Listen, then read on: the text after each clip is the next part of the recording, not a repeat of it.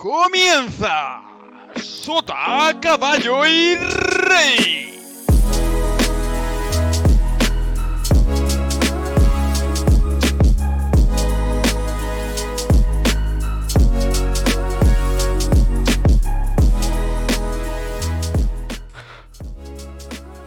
Y cuando queda hora y media para la medianoche, bienvenidos a todos a Sota, Caballo y Rey, programa número 3 de esta segunda temporada. En el programa de hoy tenemos una entrevista con una doctora en neurociencia, creo que era, la doctora María Banqueri. Eh, recordad que podéis hacernos llegar vuestras propuestas usando el hashtag Sota Caballo Rey Podcast y a través en directo de nuestro chat de Twitch. Eh, si no podéis disfrutar del riguroso directo, nos tenéis a través de YouTube y las principales plataformas de podcast. Bueno, hoy, como la invitada es muy especial, eh, doy pie y paso a Franchu para que haga su presentación. Por cierto, buenas noches, Franchu, y buenas noches, Guille. Guille. Buenas, noches. gracias por la entrada tardía. pero, pero sí, muchísimas gracias. Eh, y sí, ya que tenemos una invitada tan especial, también merece una especial eh, presentación. Y es que hoy tenemos con nosotros a eh, la que tengo la gran suerte de poder llamar amiga, motrileña de Madrid, trabajadora incansable, luchadora, marchosa y profundamente curiosa, licenciada en psicología, doctora en neurociencia de la Universidad de Oviedo y actualmente postdoctoral researcher en la iniciativa SIBT Edinburgh University y bronce 2 con Lux, la doctora María Banqueri. Ole, ole. bronce 2 con Lux es mi mayor achievement. Bienvenida. Gracias. Bienvenida, María. Y nada, hoy empezaremos a mandar preguntas, va a ser una conversación así distendida. El tema sobre el que vamos a bascular va a ser la neurociencia, ya que tenemos aquí a esta invitada. Y eh, va a ser un poco como las otras entrevistas que hemos hecho en el canal. Las otras, la otra.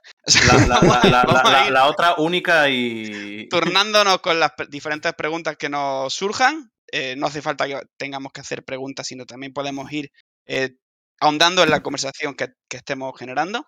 Y pues a, tener alguna conversación distendida y agradable y esperamos que no demasiado eh, intensa.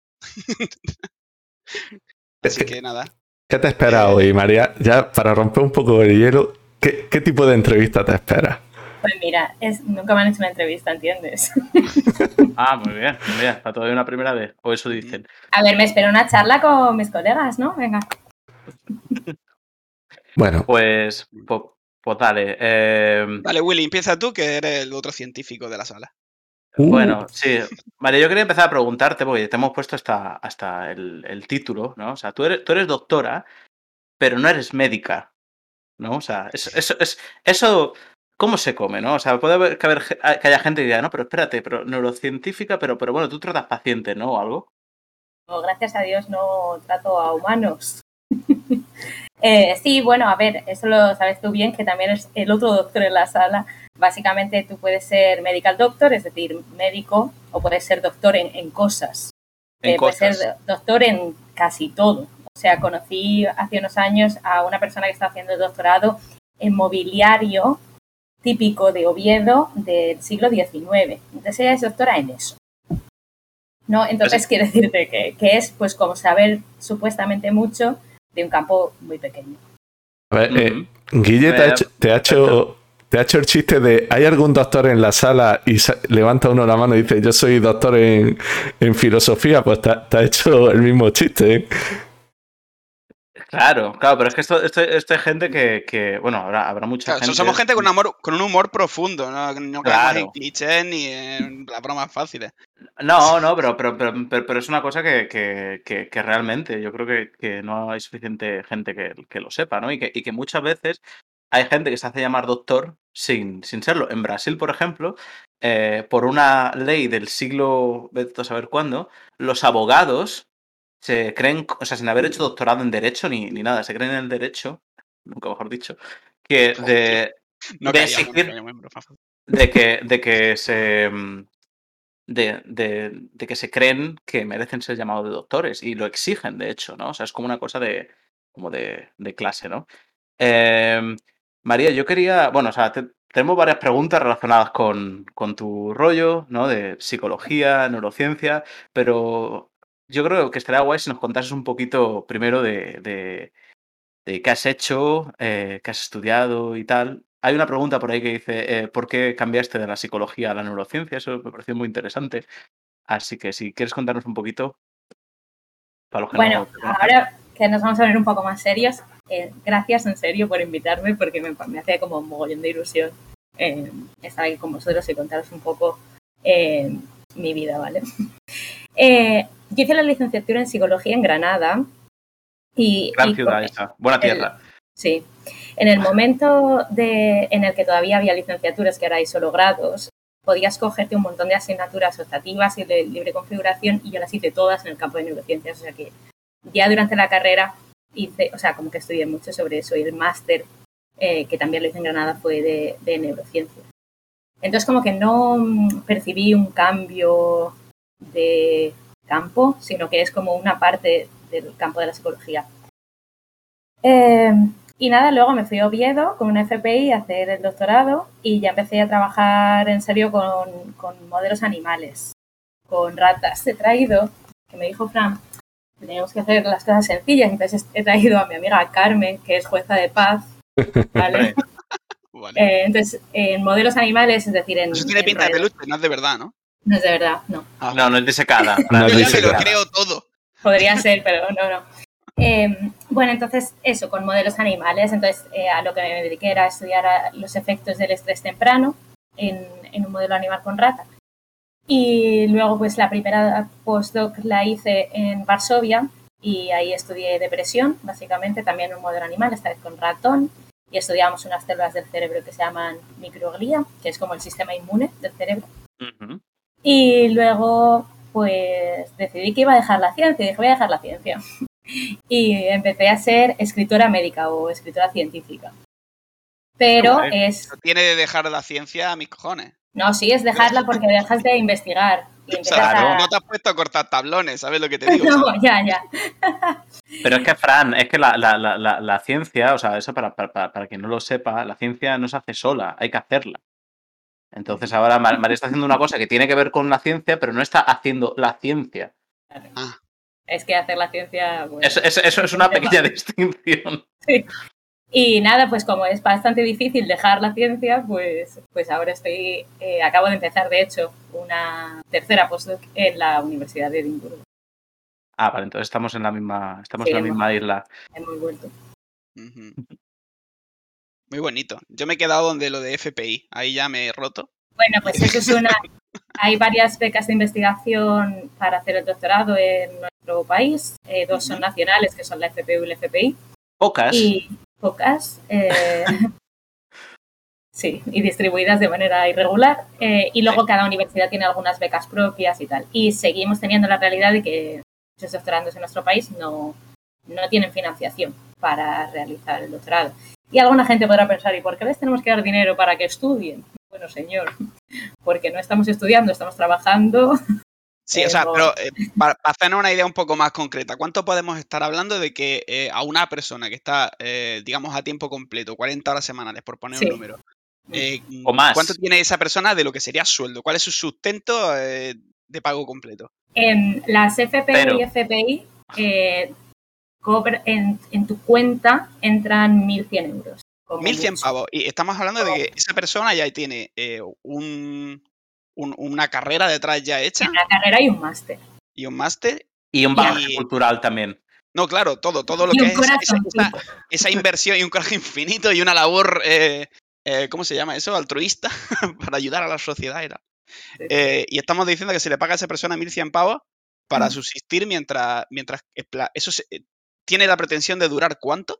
Una beca Se supone que cuatro años, o sea, esa- esas becas no duran más de cuatro años. Yo terminé en tres, entonces tienen un programa de, para incentivar que termines en tres, entonces a partir del cuarto año te cuentan como postdoctoral, entonces cobras eh, 70 euros más, entonces pasas de cobrar 1.000 a cobrar 1.130 o yo qué sé, algo así, dependiendo de cuántos impuestos pagas. Y luego la- las personas que hacen el doctorado sin ninguna financiación, pues pues nada, tienen la suerte de tener ahorros de algún trabajo anterior o una familia que, que les puede apoyar económicamente o viven en casa de sus padres o Sí, pero que parece más una labor de voluntariado que de, que de un trabajo en sí mismo. Sí, o sea, y se les exige lo mismo.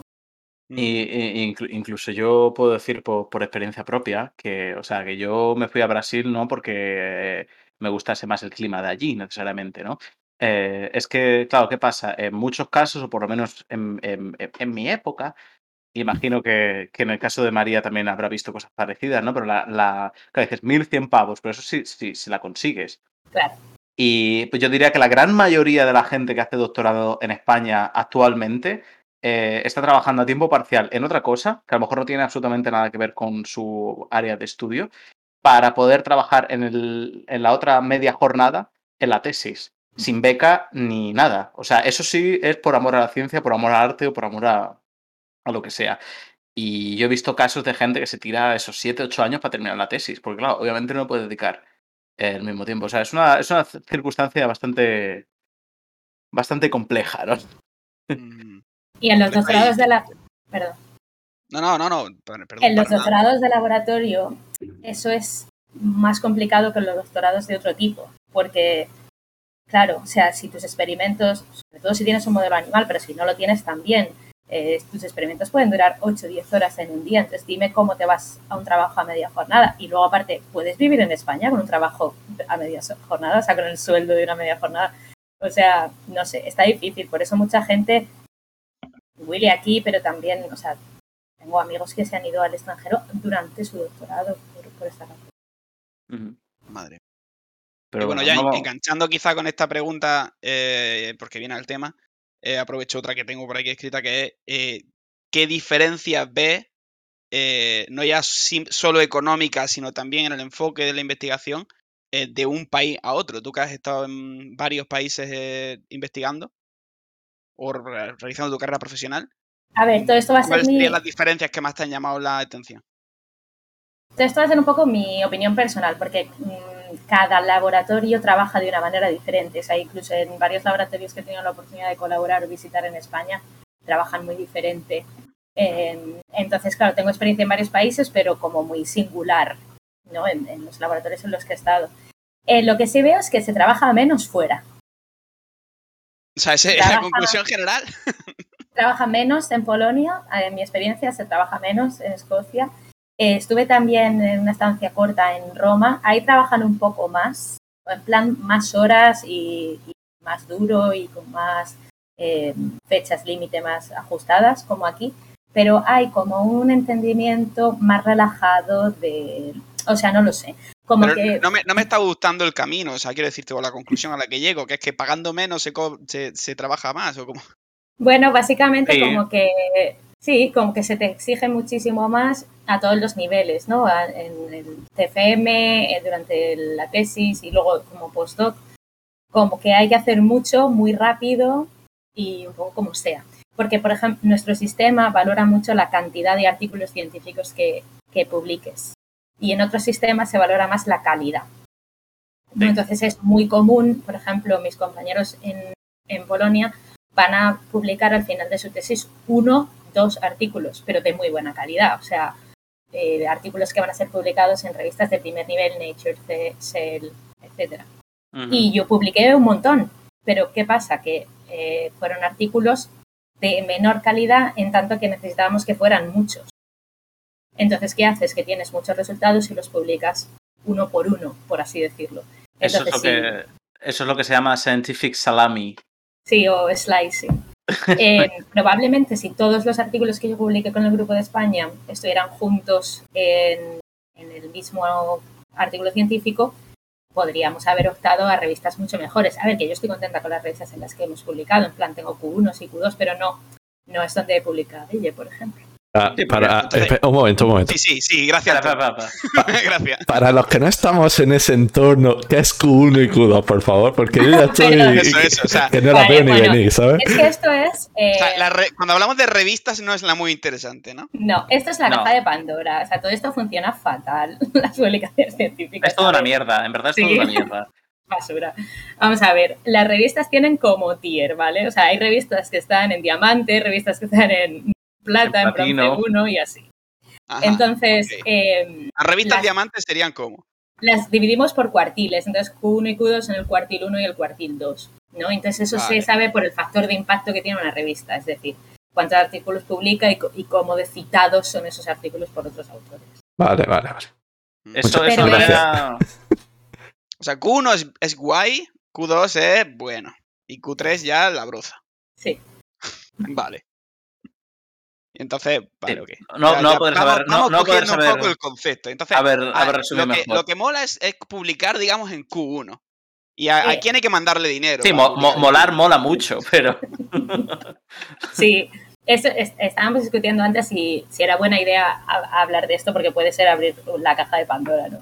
Pero básicamente a quién hay que pagarle es una pregunta interesante, ¿no? Porque eh, tú eres un científico y haces la ciencia, ¿no? Entonces tú dices, tengo este dato de la ciencia, eh, quiero que lo sepa los otros científicos. que Entonces no la sociedad necesariamente, sino No. los otros científicos. No, porque claro, ahora entraremos en esto, no la O sea, sociedad. si, si estamos hablando de que la muy interesante me parecía científica, mm, eh, a la sociedad no va dirigido esto.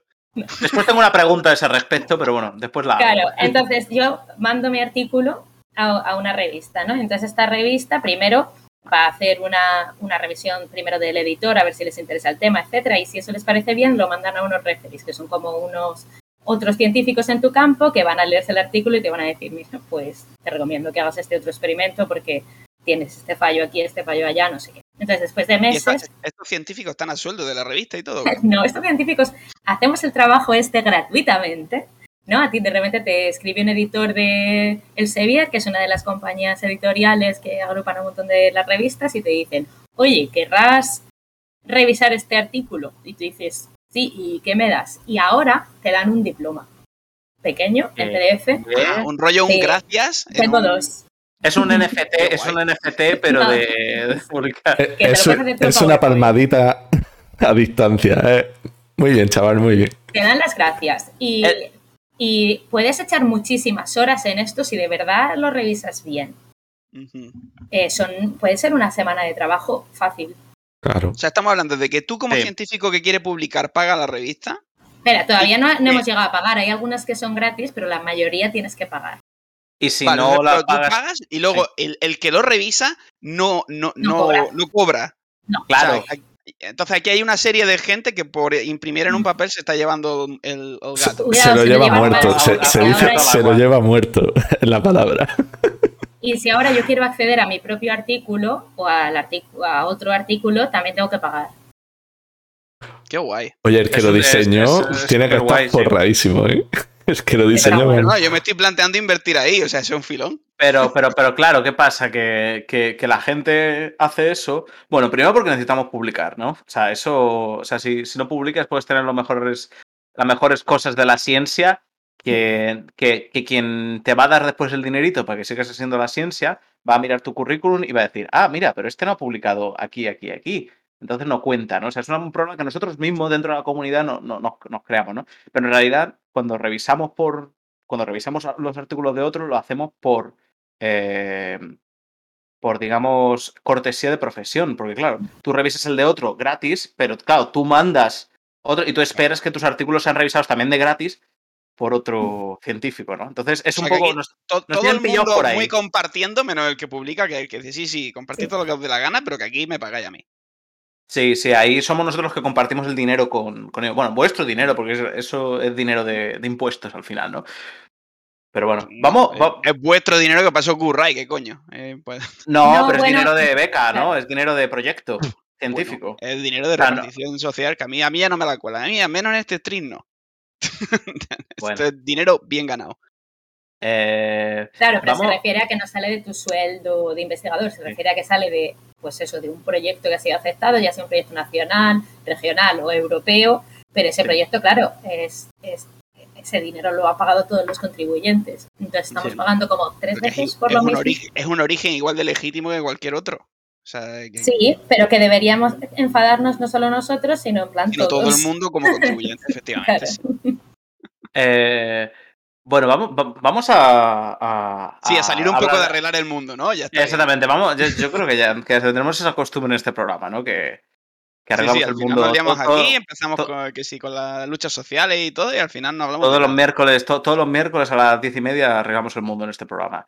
Eh, vale, yo te, yo te iba a preguntar porque yo tengo, te- tengo curiosidad, ¿no? Porque claro, tú estudiaste eh, la carrera de psicología, después hiciste doctorado en, en neurociencia, y podrías explicarnos más o menos, eh, claro, porque para mí son dos cosas que aunque están relacionadas, son bastante diferentes en los enfoques y en, la, y la- y los métodos, en fin, y tal. ¿Podrías explicarnos eh, un poco eso? ¿Cuáles son las diferencias básicas? Tú que has trabajado en las dos cosas entre la psicología y la neurociencia, si las hay, claro. Vale, es que yo, yo no los entiendo como dos campos de estudio diferentes, ¿no? Sino que entiendo Vale. que, en- por un lado, la neurociencia es una parte de la psicología, pero la neurociencia es más que eso, ¿no? Porque las neurociencias beben de muchas partes, beben de la genética, beben de la biología, de la informática, de la estadística. Entonces, todo eso son las neurociencias, ¿no? Pero el objeto de estudio de la psicología es el- el- la conducta humana. Y lo que, lo que hace la conducta humana, lo que crea la conducta humana, a no ser que seas eh, dualista, es básicamente tu sistema nervioso, ¿no? O si nos ponemos pesados, pues tu sistema endocrino, tu sistema nervioso y tu sistema inmune. ¿Dualista Solo qué? O sea, ¿cuál es la, la coña ahí? Yo, mm, por, por sentirme Bueno, no el, sé. el dualismo, ¿no? De filosofía o de bachillerato, en plan que, que existe como dos entes, que uno es el físico y otro es como el alma, pero a no ser que pienses eso por tus creencias filosóficas o religiosas, pues te das cuenta que todo es una cosa. Y entonces Vale. tu conducta está creada por, por tu cerebro, ¿no? Sin, eh, Sí, que al final somos todo química y que si te meten un guantazo en la cabeza, lo mismo te vuelve claro, entonces otra- para, con otra personalidad. Ver, para yo, poder yo- entender la conducta necesitas entender. yo debo decir que estoy como si me hubiera equivocado de clase en la universidad y, y de curso directamente, porque vamos. Floto, estoy flotando. la- el, el remedio a eso, Antonio, es hacer, haz preguntas, coño. Sí, Baja sí. el nivel. Yo estoy intentándolo, yo lo estoy intentando, ¿vale? De todo, de todo se aprende, Antonio. Tú eres el neso, ¿eh? Porque vamos. Y, me, y me van a romper. A ver, eh, Pues es la primera vez que los e-commerce no me ven haciendo el tonto, que es decir, jugando al LOL. Eh, Yo, yo, yo, yo te iba a preguntar eso, eso, eso después. o sea, pero bueno, igual, igual ahora es el momento. Yo te voy a preguntar al final, cuando ya estemos de, de- de cachondeo y tal, ¿no? Pero, ¿cómo toda ver cachondeo tu, ya. tu formación en, en- en neurociencia eh, ha contribuido a que seas una mejor jugadora de League of Legends? No, soy peor. Peor. soy peor porque eso va con la edad. Va con la edad, eh, entonces tengo casi 32 palos y eh, he empezado a jugar al, al League con 30. Entonces soy muy mala, pero me lo paso muy bien y hago- hablo con mis amiguis y ya está. De eso, Soy main eso support y entonces ya está. Ayudar a los demás. Eh, Es, main looks en el juego y, y- y en la realidad. O sea, la vida. eh, bien, bien, bien. venga, Fran. Venga, sí, que, que, que lanzo, al final- lanzo yo, lanzo yo. Un momento, una, una pregunta así Vale. general, para que te explayes, para que te Venga. pongas bonita, María.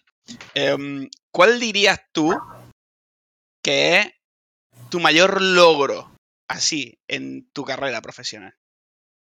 Em, LOL no cuenta. Eso. Es importante. Bueno, ¿eh? a ver, que no sé. Es difícil hablar, esto lo podríamos sacar también como tema. Hay, hay una entidad que se llama el síndrome del impostor, que Hostia, es sí. muy común en ciencia y muy común en mujeres en ciencia, ¿no? Y en Pero- informática. Pero, pero está informática. en- pero hay mucha gente en todos, en todos los campos, ¿no? Como dices.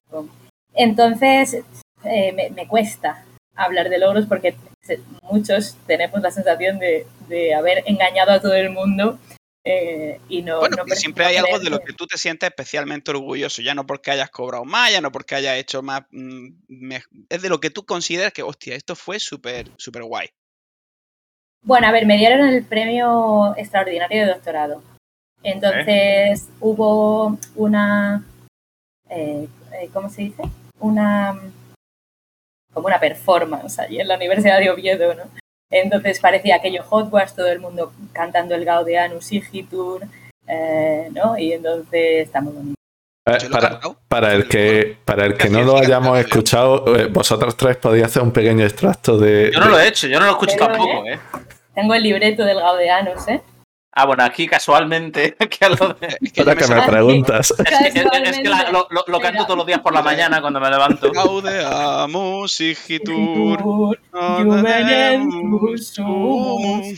Pues esto es una cosa que es un poco Muy bien, oye, muy bien. masturbatoria de las universidades, ¿vale? Entonces, toda la gente que se gradúa, se licencia, se doctora, no sé qué.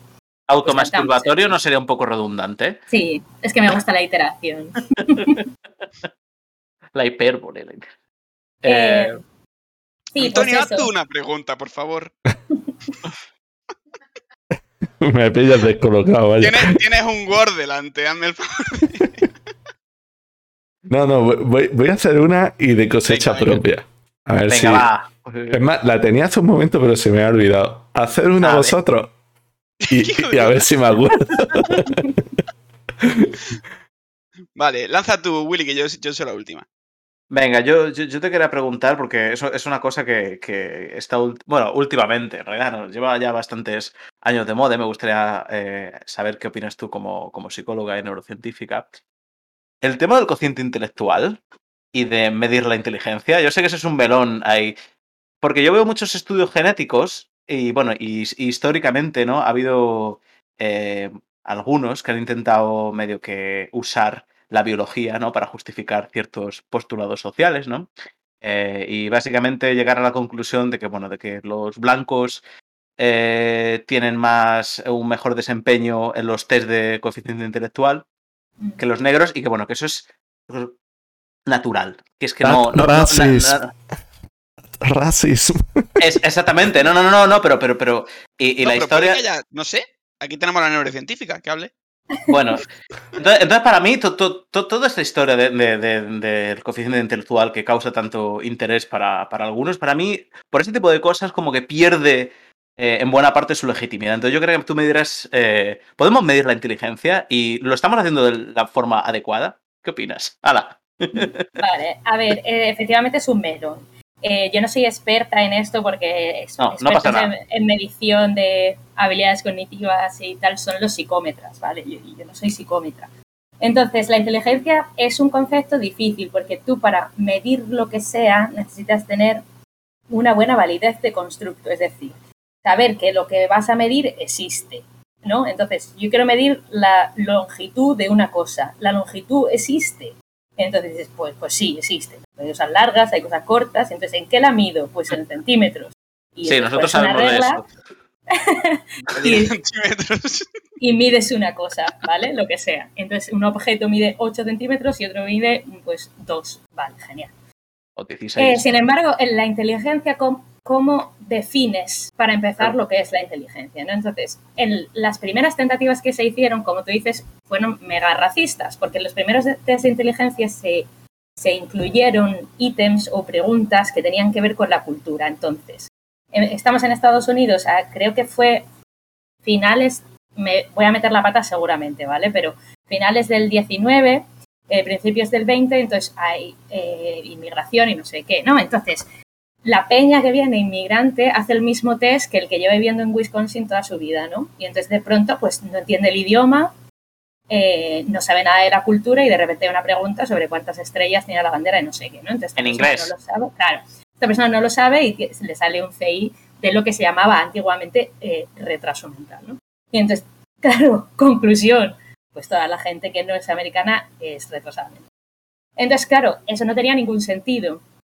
Todo esto ha mejorado mucho, quiero decir, se, ha redefinido la inteligencia desde muchos marcos teóricos diferentes. Ahora cada test de inteligencia tiene que adaptarse a la población en la que se va a medir. De hecho, si tú sacas hoy un 112 en Francia y te vas a México, vas a tener una puntuación diferente al día siguiente. Eh, se acepta que tu CI puede cambiar durante la vida, Se empieza a hablar de inteligencia fluida y cristalizada, siendo la cristalizada más relacionada con la cultura que adquieres y la fluida como, eh, como tu capacidad de aprender. Se empieza a hablar de un factor G que se puede sacar de todas las pruebas de inteligencia. Es decir, que el Bueno. campo se complejiza mucho para mejorarse. Y luego empiezan un poco las teorías hippies, ¿no? En plan, las inteligencias múltiples, no puedes medir como nada un orangután y un pez porque no son comparables, no sé qué. Vale. Entonces, de, de estas teorías hippies salen cosas chulas, salen cosas como empezar a hablar de habilidades cognitivas aparte. Entonces, lo que sí estoy segura de que podemos tener una buena validez de constructo y podemos medir son de habilidades cognitivas concretas, por ejemplo, tu atención, tu reconocimiento de objetos, tu aprendizaje espacial. Todo, todo eso lo puedo medir, darte un número y compararte con otros si tiene validez. Ahora, ¿Qué es ser inteligente? Pues no lo sé. De la teoría de las inteligencias múltiples sacamos cosas muy interesantes como la inteligencia emocional, de la que antes no se hablaba, pero que es imprescindible para eh, ser. Me, me confundo. Me confundo mucho. Perdona que te interrumpa. Pero el. Entonces, el, el camino va que hemos sacado como muchas pruebas distintas cada uno de, de, de, su padre y de su madre, según el país donde estén y del tiempo en el que hablemos. Y, eh, pero luego las cositas, en plan, las partecitas del test sí están bien hechas. O sea, eh, no, a ver, hay. Rollo, el, el CEI no, pero la inteligencia emocional sí. No, sí. El CEI, no, el ahí CEI, nadie ha sacado padre, eh, pa, pruebas de su padre y su madre. Las, las pruebas para medir CEI se siguen utilizando y es la misma prueba que se adapta a diferentes poblaciones y se pueden comparar. Eh, vale. Pero hay como un pero, estándar o algo así. O, sí, o hay, hay gente peleando. No, hay un estándar, lo que pasa es que como todos los campos en la ciencia, ningún conocimiento es final. Claro. Entonces, si llega alguien y dice, mira, pues esto que lo estáis midiendo así, esta teoría que tenéis, pues es basura por esto, o es mejorable por aquello, pues se toma en cuenta, ¿no? Después de, eh, de, de un tiempo. Voy, Eh, voy a hacer un, in- un inciso. Eh, han hecho un par de preguntas bastante buenas en el chat y me gustaría hacértelas. Eh, nos comenta Mitgum91. Eh, María, describe tu momento favorito en la ciencia. eh, eso es muy interesante. A ver. No vale, Pues repet- mira. no vale repetir el momento de. No, no, pero en la ciencia me, me imagino La más en el loco, laboratorio. ¿no? Eh, mira, la la primera vez que teñí un cerebro. La primera vez que vi un cerebro de rata eh, en mi mano, una, un, porque normalmente lo que haces es que extraes el cerebro y lo seccionas. Eh, y una vez que tienes una sección que es como una loncha, lo Ujú. puedes teñir porque sería, como son tan finitas, estamos hablando de nanómetros, son, son translúcidas.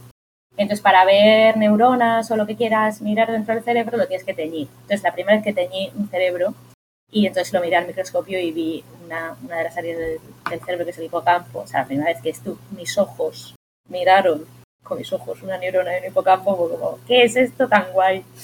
Qué guay. Había, había una serie de dibujos sobre eso, ¿no? Que era sobre, so- so- sobre ratas de laboratorio, ¿no? Pinky cere- cerebro. Y cerebro. Oye, Pinky Cerebro es de, los mejores, de las mejores series que se han hecho, ¿eh?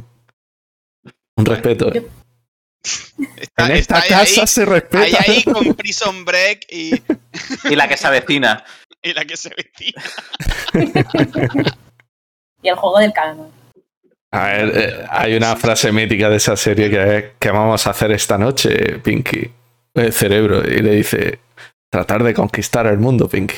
Bueno, eh, hay otra, otra pregunta, María, que dice Alice de G8. ¿Crees que hay distintos tipos de inteligencia? Matemática, social, musical, etcétera. A ver, eh, como he dicho, la, el, el, estudio de la inteligencia no es mi campo de estudio. Entonces, hay teóricos que opinan que sí. Y yo creo que la opinión general actual es que sí, que hay distintos tipos de inteligencia. A mí me gusta más llamarlo como diferentes habilidades cognitivas que puedes presentar en mayor o menor medida. Muy bien. Si, si puedo hacer yo una pregunta, el, Claro. Alguna vez, bueno, me comentaste hace tiempo que el, el- tu, tu- tu campo donde más, más especializada está dentro de la neurociencia serían las áreas del aprendizaje y el estudio de la depresión. No sé si eso es así.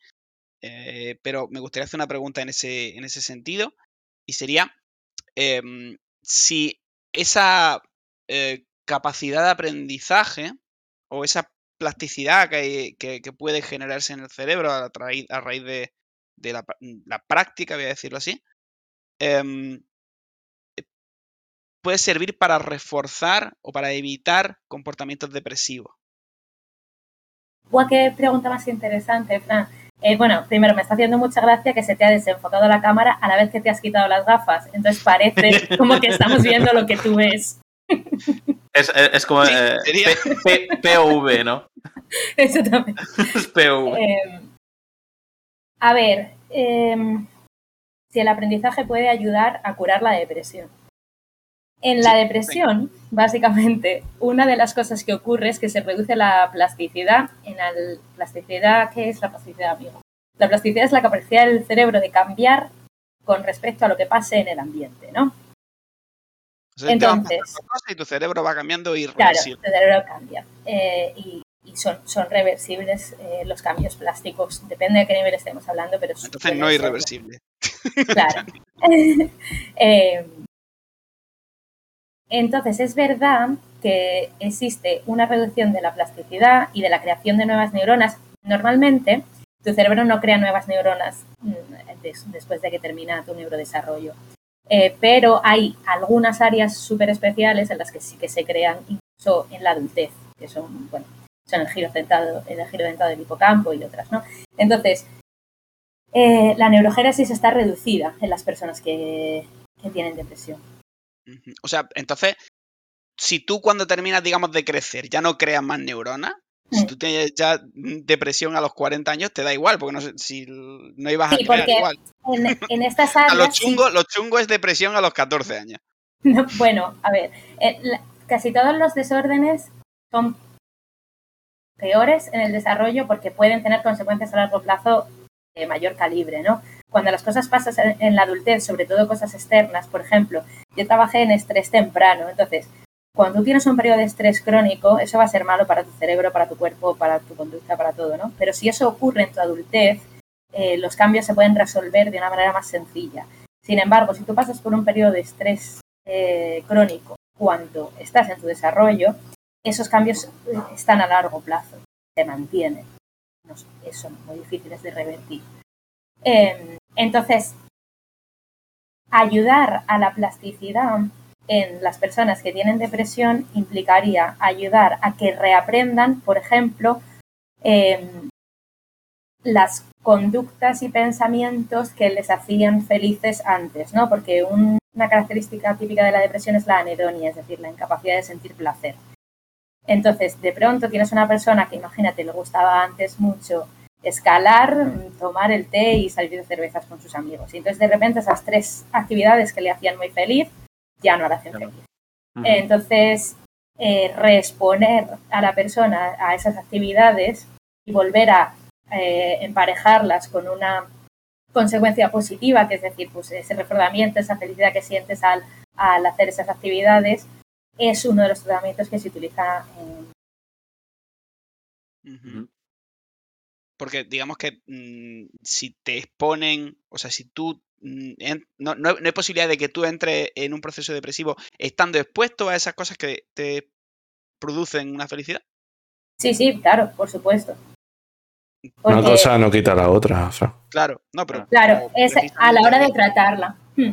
Pero normalmente las personas con depresión se retiran de esas actividades. Claro. Sí. al menos de manera progresiva, ¿no? Entonces, eh, estoy, estoy en- tengo un mal día, tengo un mal momento, me llaman mis amigos para tomar esas cervezas y no voy. Entonces, ni siquiera me doy la oportunidad de tener esa experiencia gratificante. Entonces, en un momento dado me esfuerzo, voy y no encuentro la gratificación que encontraba antes. Entonces digo, pues, ¿para qué voy a ir? Y entonces es la pesquería que se le muerde la cola, entonces empiezan a no hacer ninguna actividad. Por lo tanto, Y, Y la comparación entre, y y porque he visto una pregunta en el chat y me ha gustado muchísimo, que la, la efectividad entre eh, e- el ataque a ese o el tratamiento de esos comportamientos a través de la terapia y el tratamiento a través de fármacos. O sea, No me parecen, mm, no me parecen incompatibles. Con los psicofármacos para la depresión tenemos un problema enorme, que es que eh, un tercio de los pacientes no responden. O sea, eh, y estamos hablando de millones de personas en el mundo Sí. eh, con depresión mayor. Eh, datos de suicidio, pues que te ponen los pelos de punta. Y la mayoría de las personas que se suicidan, se suicidan con, con un- en, un episodio, en un episodio de depresión. Entonces, eh, tenemos fármacos que funcionan en algunos casos, 70 y pico por ciento de los casos, aunque bueno, a largo plazo hay que ver, eh, y un tercio de- personas que, a- que no responden en absoluto a la medicación. ¿no? Eh, pero la medicación es útil, sobre todo para, pues tienes una persona que no se levanta de la cama Entonces, ¿cómo le expones? ¿Cómo le haces Cocaína. terapia? Claro, exactamente, cocaína, ¿no? Entonces, en vez de cocaína, pues sertralina. Entonces, Que suena mejor. suena mejor. Sí. Eh, Lo mismo no acaba en una cuneta, pero sí. Claro. Esperemos Entonces, la sertralina pues le levanta de la cama y le permite ir a la consulta del psicólogo, por ejemplo, o le permite ir a meditación o le permite, no sé. Y en, en base a esos psicofármacos, eh, yo leí en algún sitio, no, no recuerdo dónde era, que decían que, que el LSD era la, la aspirina del alma. Y me dejó, vamos, loco. Bueno, bueno, a ver, venga, María. A ver, A ver, este es otro melón, ¿vale? Hay, mu- hay muchísimo. Drogas, gente. drogas. Hay muchísimo escrito sobre, sobre drogas. A mí, yo lo que siempre le pondría un vamos a ver esto cómo va, es cuando alguien te intenta vender una cura para todo. ¿no? Entonces, eh, hay terapeutas que han dado, y no sé si en la actualidad existe, pero han dado microdosis de LSD a pacientes mientras les hacían terapia. Y en sus estudios de caso único, pues demuestran que su paciente está mejor, ¿no? Entonces, puede ser, vamos a hacer un ensayo clínico y vamos a ver si funciona. A quien no me voy a creer es al que me va a decir que dices, mira, el ácido lisérgico va a funcionar para todas las enfermedades mentales. Pues mira, o el THC.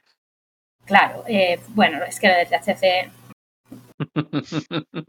Otro melón. Otro melón. Venga, venga, vamos. Estamos fuertes. Es un. Abramos melones, por es un favor. melón. O sea, Porque... lo de los LSD es con estudio de, de caso único, lo del THC, venga. No lo sé, yo tampoco soy una experta en eso, por lo tanto, entonces la última bibliografía de eh, gente utilizando LSD en terapia no la conozco. Eh, Mm. la- una droga que se está utilizando mucho últimamente en depresión es la ketamina, Sí, que es un tranquilizante de caballos, ¿vale? De toda la vida, pero que se ha utilizado como droga de abuso. Es ligeramente alucinógena, pero en realidad es un relajante. loco. No, no, también, bueno.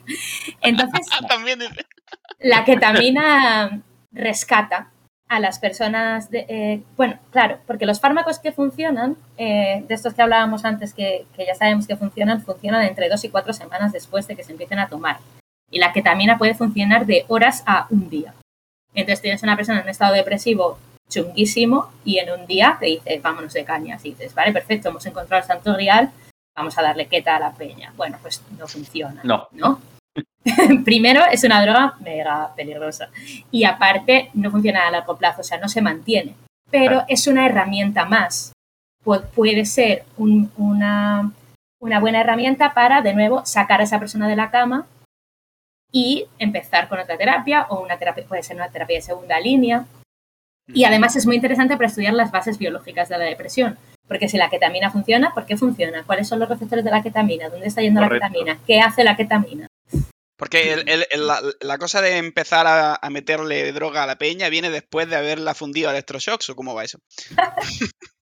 La terapia electroconvulsiva se sigue utilizando, a pesar de, de lo que piensa mucha gente, se sigue utilizando. Ahora, ¿qué pasa?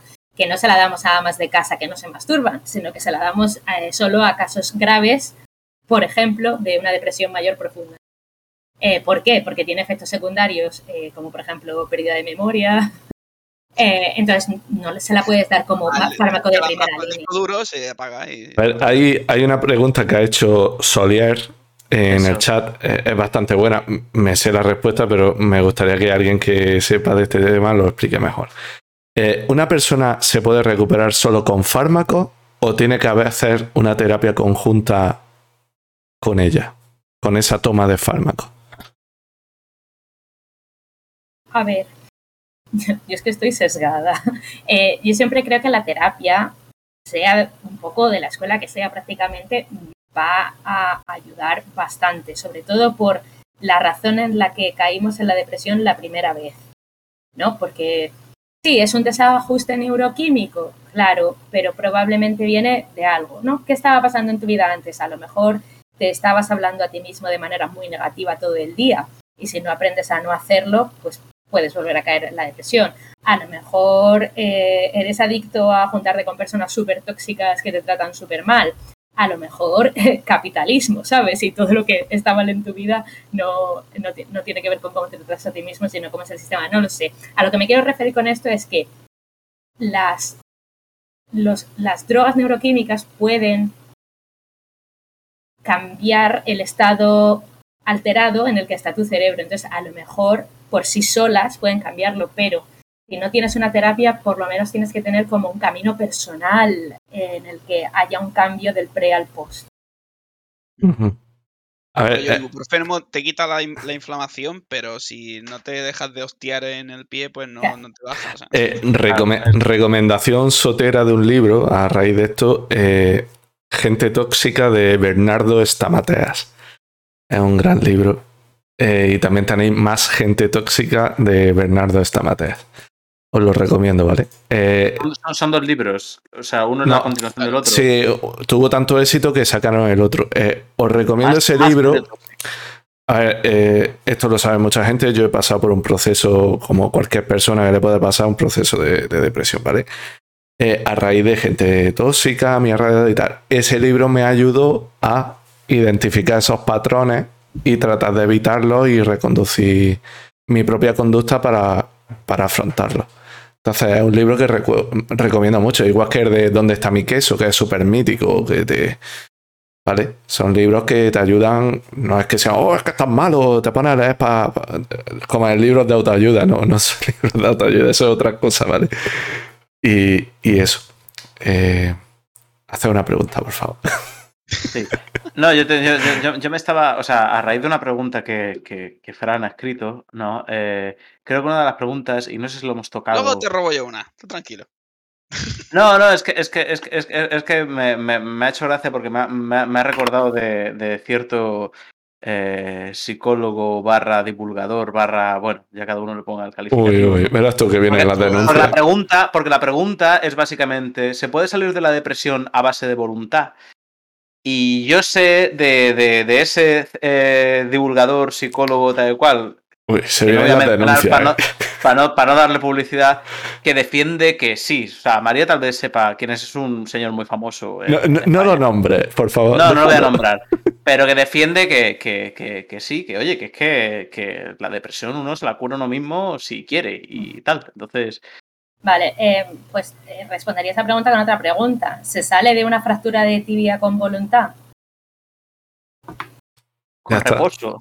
En parte sí, porque tienes que tener voluntad para ir al trauma, tienes que tener voluntad para decir, venga, ya tengo que hacer la rehabilitación, tienes que tener voluntad para decir, pues no me voy a suicidar porque ahora tenga la tibia rota. Tienes que tener voluntad pues para aguantar todas las dificultades que va a traer a tu vida tener la tibia rota, etcétera. Entonces hay toda una serie de aspectos en los que les vas a tener que echar voluntad a cualquier enfermedad que, tengas, ¿no? Incluso un buen estado de o sea, un buen estado de ánimo, como pensamientos positivos incluso de, venga, la tengo rota, pero se va a soldar.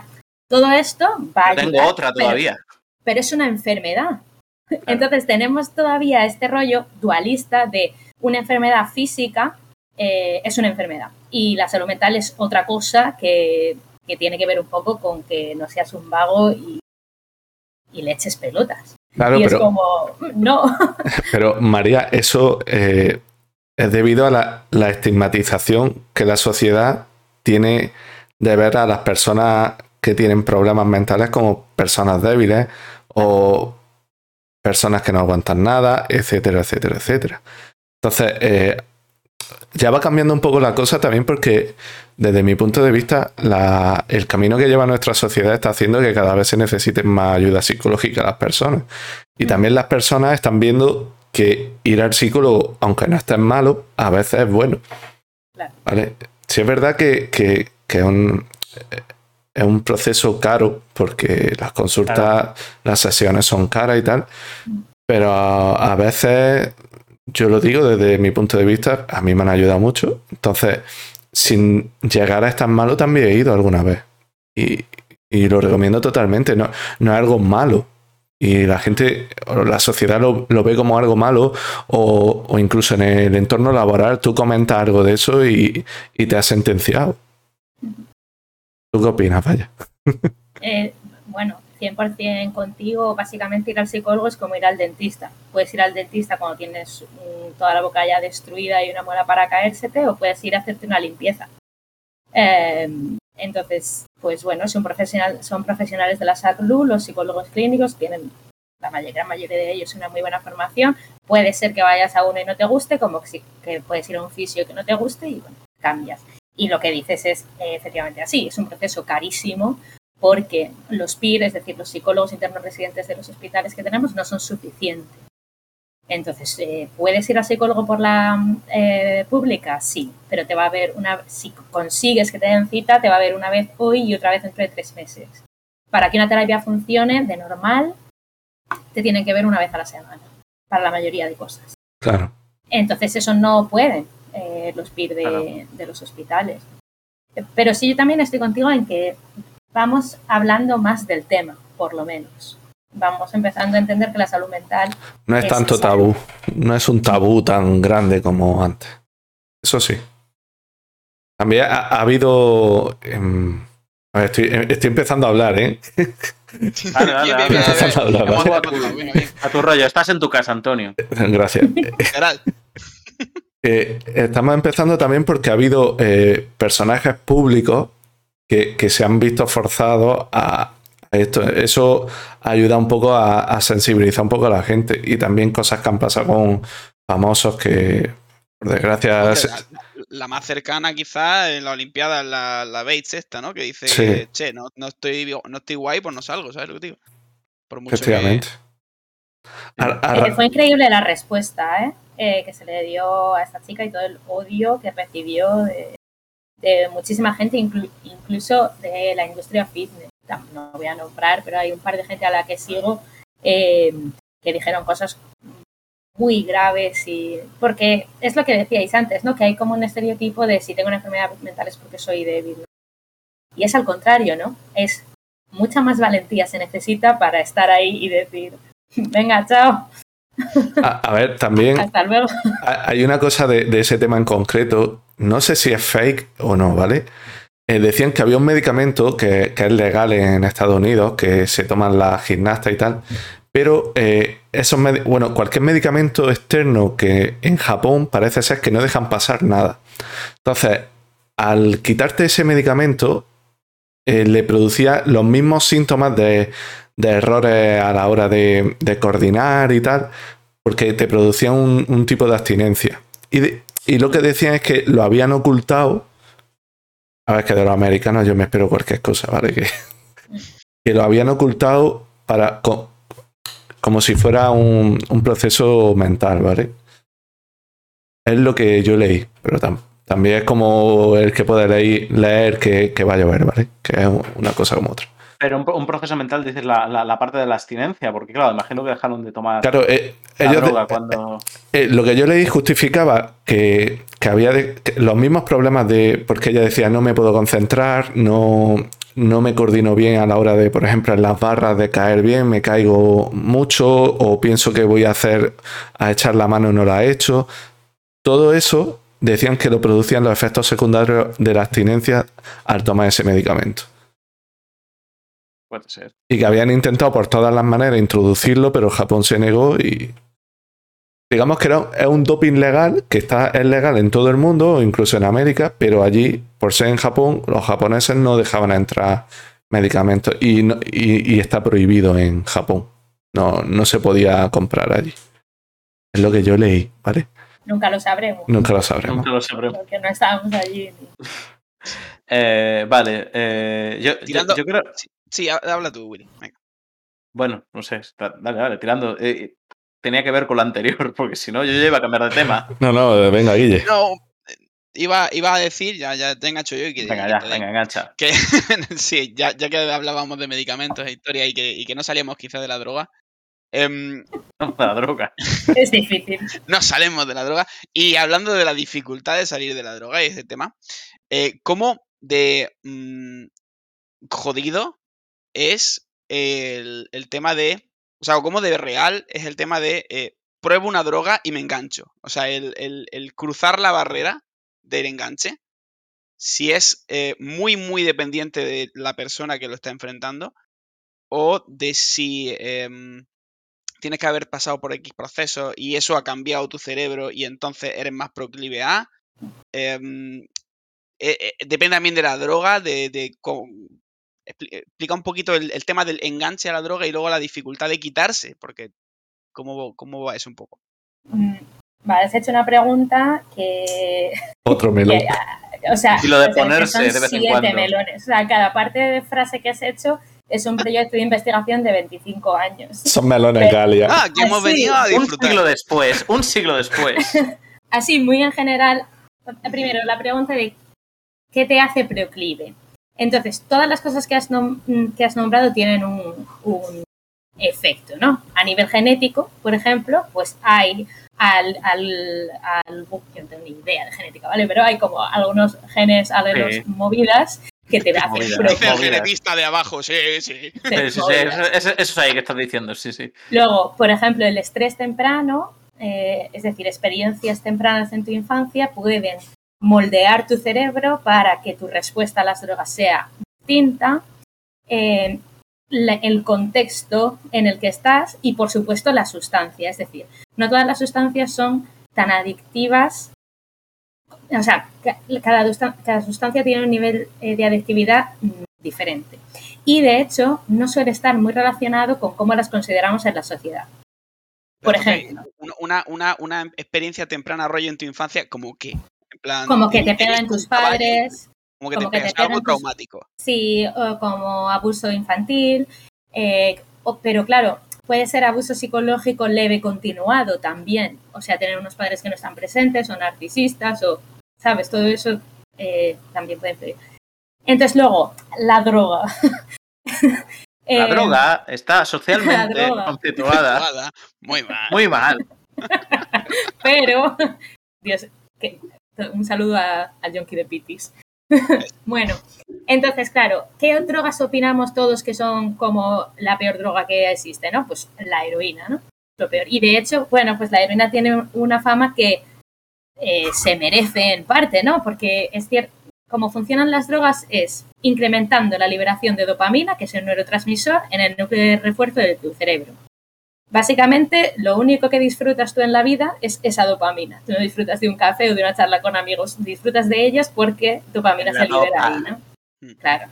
Entonces, hay drogas que lo activan directamente, que lo activan mucho, que hacen que liberes más, que hacen que liberes menos, ¿no? Entonces, eh, la heroína es, de, es verdad que hace liberar muchísima dopamina en, en ese área y luego si, si queremos valorar cómo de peligrosa es una droga en tanto a los daños a largo plazo fisiológicos o en tu entorno eh, que pueden ocasionar, pues obviamente la heroína tiene una fama que más o menos se merece, ¿no? Eh, pero, por ejemplo, el LSD es una droga que tiene una mala fama que no se merece, porque, por ejemplo, no es adictiva. Claro. O sea, que Eh, sí- entonces- sí que iría por ahí en plan de que depende de la droga también cu- cuán adictivo es el Claro. tema, ¿no? O sea, Claro. no, hay- no es luego- tu cerebro el que te lo pide. Bueno, sí, en verdad sí. Es el efecto que hace la droga en tu cerebro. Me lío un poco. Eh, Vale, lo que has preguntado antes era la clave, en plan, ¿pruebo una droga una vez y me engancho? No. Depende de la droga. Depende en de la droga, ¿no? Ya, ya, pero no creas dependencia así. No. ¿Cuá- ¿En cuántas veces creo dependencia? Ahí es donde depende de la persona y de la droga. De donde se encuentra esa persona también en su momento vital, etcétera. Entonces, una vez que creas dependencia, eh, esa dopamina que estabas liberando al principio ya no es tanta. Entonces, eh, por ejemplo, los que para las personas fumadoras, los primeros eh, cigarros crean una respuesta en el cerebro que no tiene nada que ver con la respuesta que creas eh, cuando ya tienes tabaquismo. De hecho, la mayoría de fumadores consideran fumarse un cigarro como relajante, cuando es todo lo contrario. ¿no? La nicotina no es relajante, es un, es un activador del sistema nervioso. Entonces, para... que- un poquito igual que el. Disculpa la interrupción. eh, un poquito igual que el alcohol, ¿no? Que hay gente que se toma una copita para relajarse, pero en realidad es un estimulante del sistema nervioso. Es un depresor del sistema es un- nervioso. eso- Mm. Ojo, Ah, Ojo. El etanol es un Oh, depresor del sistema nervioso. Sí, mm, last time I check. Sí, pero es curioso del alcohol que parece que, por ejemplo, no activa de manera directa el sistema del refuerzo, sino que lo activa de Eh, manera indirecta. Esa es a lo que te referías. sí, sí, sí, Era, era Sí, eso. sálvalo ahora, sálvalo. Te ha tirado, te ha tirado un flotador, vamos, enorme. Entonces, el alcohol, por ejemplo, eh, lo consumen casi el 100% de las personas que conocemos y es una droga peligrosísima que produce muchísimo daño en nuestra sociedad, en el cuerpo, en el cerebro, a largo plazo, a medio plazo y, y es, y es incluso legal. Entonces, un saludo. Y a raíz de. Hay una relación entre el cannabis y el desarrollo de enfermedades mentales en la adolescencia? El consumo de cannabis en la adolescencia, vamos a ver. Es que aquí A ver, un-. Melón. qué es causa y qué es correlación, ¿no? O sea, eh, yo solo considero que hay causa cuando mm, vamos al laboratorio, cogemos a un grupo, en nuestro caso de animales, porque por obvias razones éticas no lo puedes hacer con personas, a unos les das la droga, a otros no, le- no les das la, droga y, ves qué pasa a largo plazo. En el caso de que tú tengas a un grupo de personas ya con enfermedades mentales o no en su adultez y les preguntes, oye, tú de teenager fumabas petas, y entonces resulta que correlaciona que las personas que tienen enfermedad mental fumaban porros en su adolescencia, tú dices, eso no es causa, porque no lo sé si hay otra serie de condicionantes que tenían esas personas para, de hecho, utilizar esa droga. Pero es cierto que con modelo animal eh, sí que se ve que hay alteraciones a largo plazo, sobre todo cuando es un consumo durante el desarrollo. Ahora, el cannabis no es una cosa, el cannabis son 4.000 sustancias, 4.000 sustancias diferentes. Entonces, cada Dependiendo una, a quién le pilles, ¿no? eh, muchas de ellas además tienen efecto psicoactivo, ¿qué quiere decir? Que cruzan la barrera hematoencefálica y que llegan al cerebro. No conocemos los efectos de todas. La mayoría de estudios se centran en el THC y en el CBD. Entonces, es- de esas sí hay muchos estudios, pero de las otras eh, 3.998 no sabemos qué pasa, ¿no? Entonces, cuando se hacen conclusiones alegremente, tanto en negativo como en positivo del cannabis, pues no me las creo. Así. Y también es cierto que, esto lo leí hace poco, que eh, nacemos con receptores ya preparados para el THC. Sí. Claro, los cannabinoides, por eso nos hace efecto la marihuana, si no, no Es que nacemos con receptores para todas las drogas que nos hacen efecto, te quiero decir. Eh, si, si tú te tomaras una cosa y no te hace nada, pues te la dejas de tomar, ¿no? Entonces tenemos tradición en todas aquellas eh, sustancias para las que ya tenemos un receptor. Eh, en concreto, el de los, eh, los receptores endocannabinoides es muy curioso porque se descubrieron después de, de ya estar estudiando la droga. O sea, se descubrieron gracias a los cannabinoides externos. Pero sí, tenemos sustancias similares al CBD y al THC en nuestro cuerpo circulando todo el rato con acciones parecidas. Y pregunta en, en el chat, una buena pregunta. ¿Eres partidaria de su legalización? Tic-tac. Tic, A ¿No ver, tenías otras preguntas? no lo sé porque mm, ¿qué, qué consecuencias económicas, políticas, etcétera va a tener a largo plazo? Lo que soy partidaria es de, de una racionalización de las drogas que son legales e ilegales. O sea, el cannabis no me parece más peligroso que el alcohol. Y, y el alcohol es, es legal y el cannabis no. Pero me, me parecería bien legalizarlas todas, no lo sé, pues habrá que mirar en los países o estados. No, no, yo no digo Estados Unidos, legalizarlas todas, no me.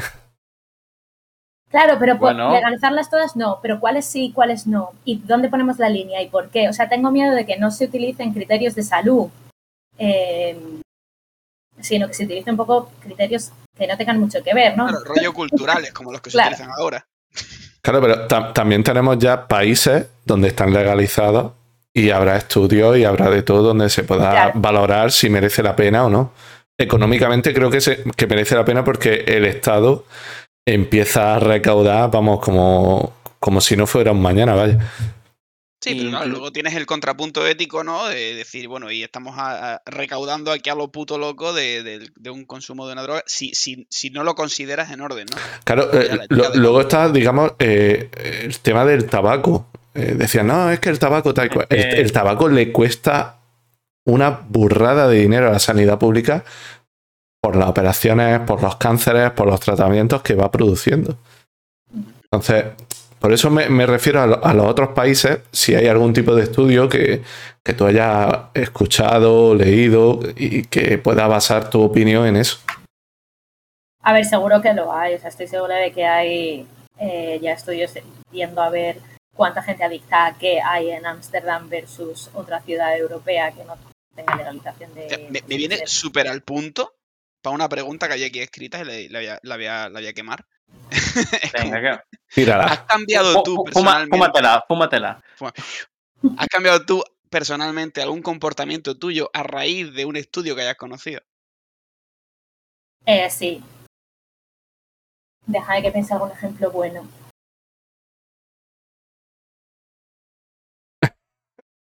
Bueno, eh, mientras tanto vamos rellenando porque el que esté, el que esté escuchando el podcast luego en diferido lo mismo dice, oye, se me ha roto el móvil.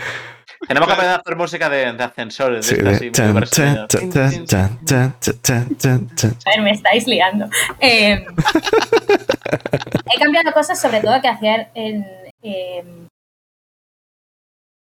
en el laboratorio, ¿no? Porque básicamente lees artículos, cambias los protocolos que estás haciendo porque dices, ay, esto está mal, lo voy a mirar esto de, esta otra manera. O sea, que pero esos ejemplos no los No, quiero no, dar no, pero en general en tu no- vida. No, no, no, no. En Por ahí no va comportamiento personal.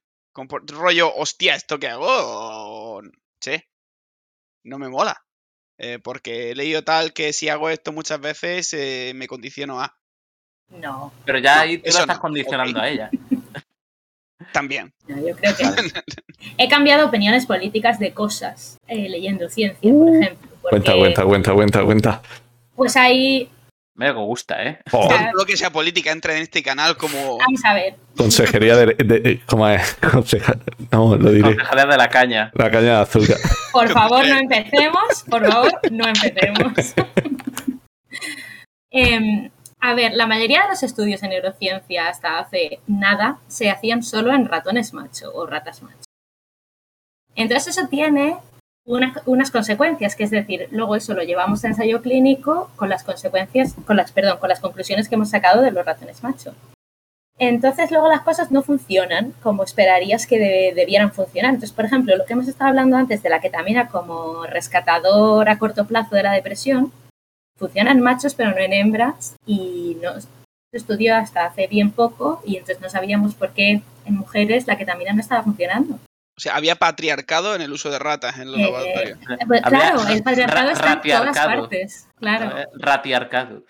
Entonces, Vale. claro, de, de repente empiezas a leer cosas. O sea, estaba yo haciendo un doctorado que, a ver, soy mayor, pero no hace tantos años, eh, hace menos de 10 años. eh, y estábamos leyendo en el laboratorio algo de, de presencia de bacterias, que está muy de moda las bacterias que hay en el intestino, ¿no? Sí, Eh, yo te voy a sacar ese tema ahora. Uf. Vale. Ahora voy, Entonces- ahora voy. Eh, a, a la sazón de aquello estábamos eh, leyendo sobre poblaciones de bacterias en la vagina. Entonces resulta que hasta hace 10 años se pensaba que había un tipo de población bacteriana en la, vagi- bacteriana en la vagina que era saludable. Y entonces si tú ibas a tu, una cita ginecológica y tenías el tipo 2, decían, señora, tiene usted una infección, tome antibióticos. Y tú decías, bueno, ya está. Y tomaba los antibióticos. Entonces resulta que no, que hay cinco tipos mm, de flora saludable en la vagina. Y esto no lo sabía ninguna persona de, la, de los médicos. Entonces, claro, ¿Qué van a saber? Que que no sepamos qué poblaciones bacterianas hay en la vagina en, en el siglo XXI, es decir, hace menos de 10 años, me parece un poco loco y me parece que hay un atraso en la comprensión de, de todo aquello que tiene que ver con eh, lo que no sea macho, que, Ujú. O sea, que nos vamos, queda mucho camino. vamos a Marte, pero no vamos ni a los fondos marinos ni a la vagina. O sea, ni al fondo, ni al fondo de al ciertos fondo de sitios. ciertos.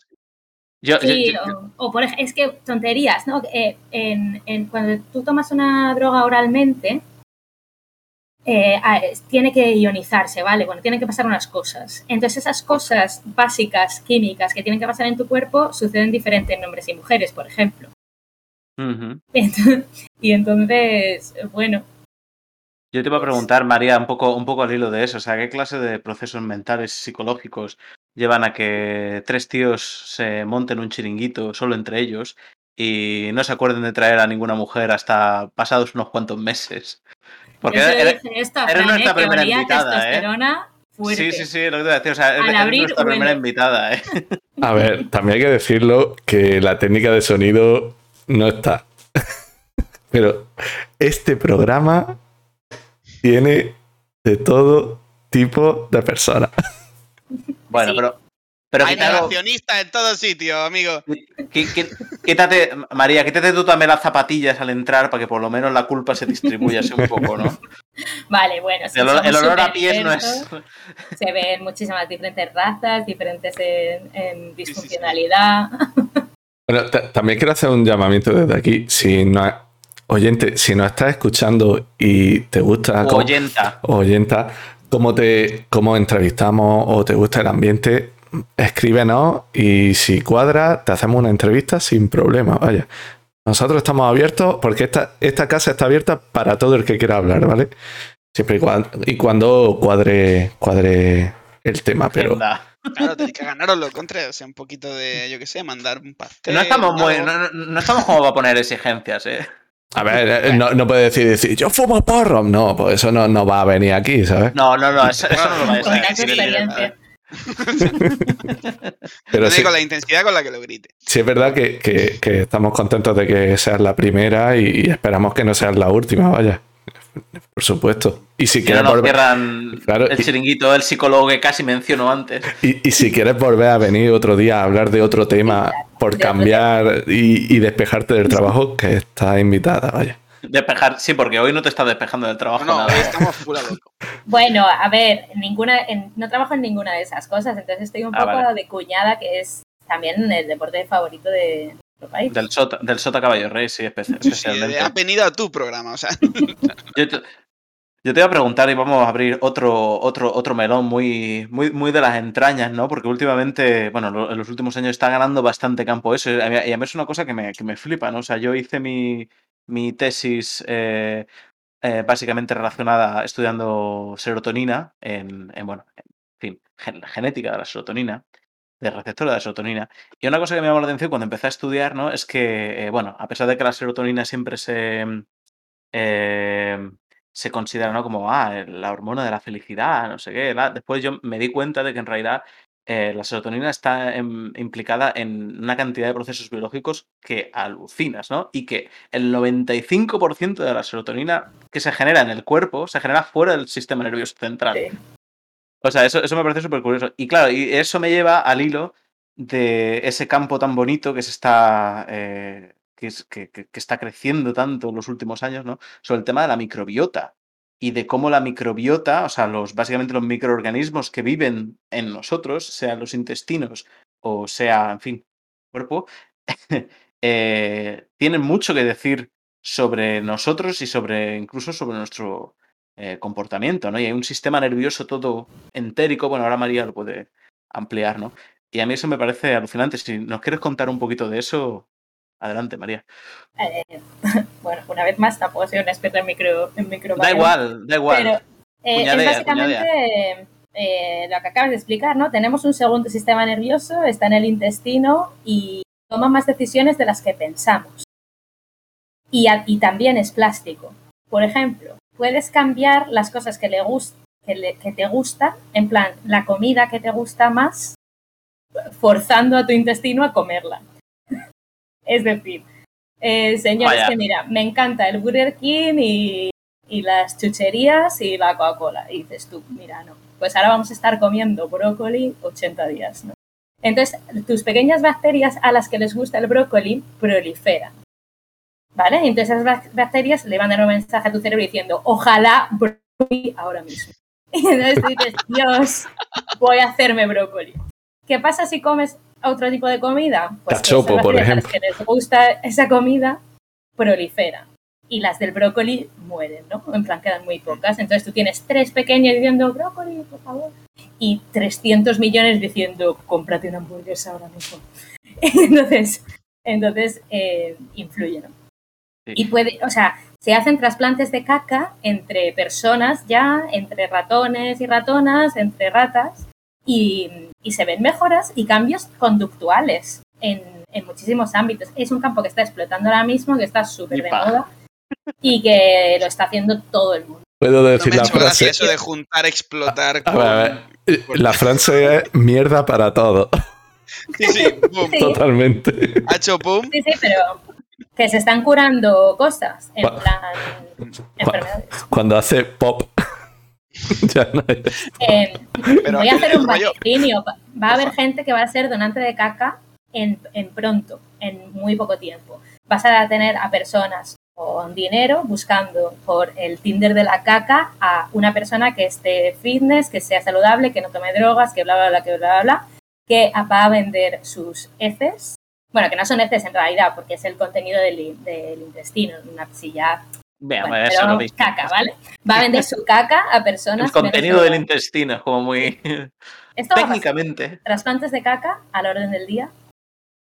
Porque es que se, ha- se han hecho incluso, eh, por lo que yo vi, ¿no? Que, que se han hecho estudios incluso para tratar la depresión usando Sí. este tipo de trasplantes. O sea, no, no, parece coña, pero no lo es. O sea, es, es un flipe y, es- y, y- y realmente sabemos muy poco, ¿no? Y hasta hace nada, medio que se.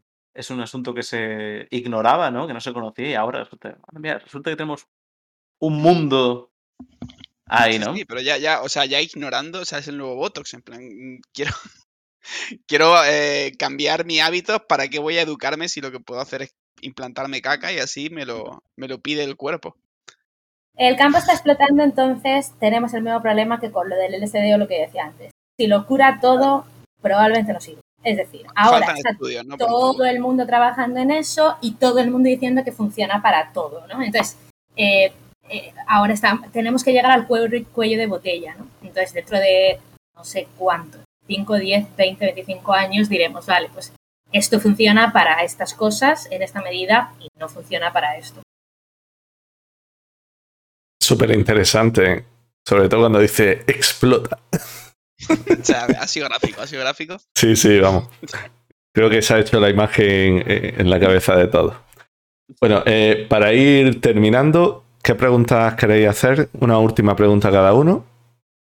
Eh, vale, bueno. Yo tengo una pregunta súper súper chorra aquí que ya no tiene nada que ver con nada, ¿no? Pero bueno. Eh, yo hace tiempo tuve un conocido que me, que, me, que me dijo así como una convicción, yo creo porque sabía que yo estaba en la historia de la ciencia, no sé qué, ¿no? Entonces como que eh, medio que para decirme nunca llegarás a ese, a ese nivel, ¿no? Eh, dice, no, porque el mejor científico que hay hoy en día en España es Eduardo Punset. Oh, que es economista. Que en, pa- que- que- que en paz descanse, que, que en paz descanse. Entonces yo te pregunto, María, de 1 a 10, ¿cómo de mal están las cabezas? Están muy malas cabezas. Por favor, dejar de decir que hacéis vuestra propia investigación o que lo habéis investigado. O sea, basta. Estoy cansada. En redes estaba guay, ¿eh? A ver, era un buen Sí, sí, sí. divulgador. Era un buen divulgador. Claro, esa es, Eh, esa es la historia. O sea, era un buen divulgador, pero no era científico. ¿eh? No. No hacía, no hacía la, la ciencia. La No, ciencia. no hacía la ciencia. A lo mejor era doctor, explicaba. como en el chiste. Era en doctor economía, en economía. Eh, Él no tintaba cerebros, o sea, no, no iba por ahí. Pero era muy buen divulgador, ¿vale?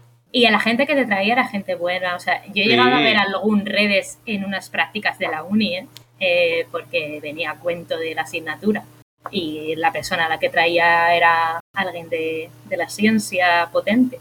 Entonces la entrevista estaba bien. Ahora, ¿qué pasa? Que, bueno, pues eso, pues. eh, ¿Cuál es el mejor físico de este siglo? Pues, ¿qué dice la gente? Stephen Hawking. ¿Es un buen físico de este siglo? Sí, pero. Bueno, del pasado más bien, probablemente- ¿no? Sí, bueno, Pero claro, sí. del pasado. Pero probablemente para nada es el más brillante del siglo, ¿no? Eh, y así con mucha gente, no sé, pero es que son muy buenos divulgadores y están ahí, están delante de... Vale, pido yo la siguiente. El, eh, esta ya la fantasiosa, se me ocurrió así en una fumada. El rollo, eh, bueno, no porque no fumo, pero mm, en- entendemos el concepto. Tabaquismo. Tabaquismo metafórico. Eh, el rollo o la fantasía El, el de rollo. eh, traspasar la barrera eh, mm, biológica. Y trasladar lo que sería un cerebro humano a un cerebro máquina. Rollo, eh, mi conciencia, mi yo, pasarlo a un ente eh, eh, mecánico. Ghost in the Shell. ¿Cómo, cuántos siglos hace falta? Eh, a lo mejor no se puede. O sea, me gustaría pedir el comodín de Lupi porque necesitamos un filósofo en la sala. O sea, ¿qui- ¿quién eres, quién eres tú? ¿Qué es tú? Eh, o sea, am- empezamos diciendo Habíamos que- empezado que, que éramos todo química, Claro. no somos dualistas, ¿no?